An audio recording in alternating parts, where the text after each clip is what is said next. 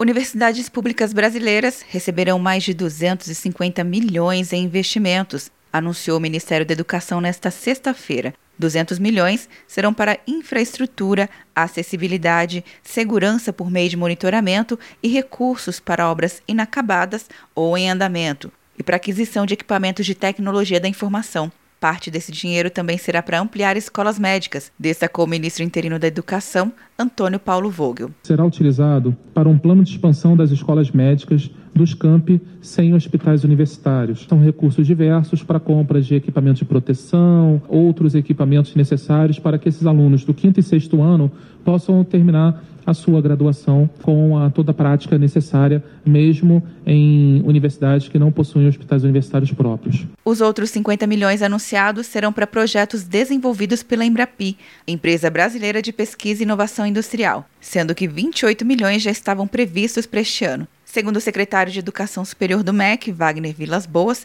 a ideia é aumentar a interação das universidades com o setor produtivo. Continuar utilizando a estrutura das universidades o conhecimento da academia, os pesquisadores, os estudantes, tanto da graduação quanto da pós-graduação, para a inovação da indústria para a geração de conhecimento. A Embrapi é uma organização social sem fins lucrativos ligada aos Ministérios da Educação, Saúde e da Ciência e Tecnologia e atua seis anos em parcerias com universidades e institutos federais. 17 universidades estão envolvidas nos projetos da empresa e a meta agora, com os novos recursos, é chegar a 21 universidades parceiras.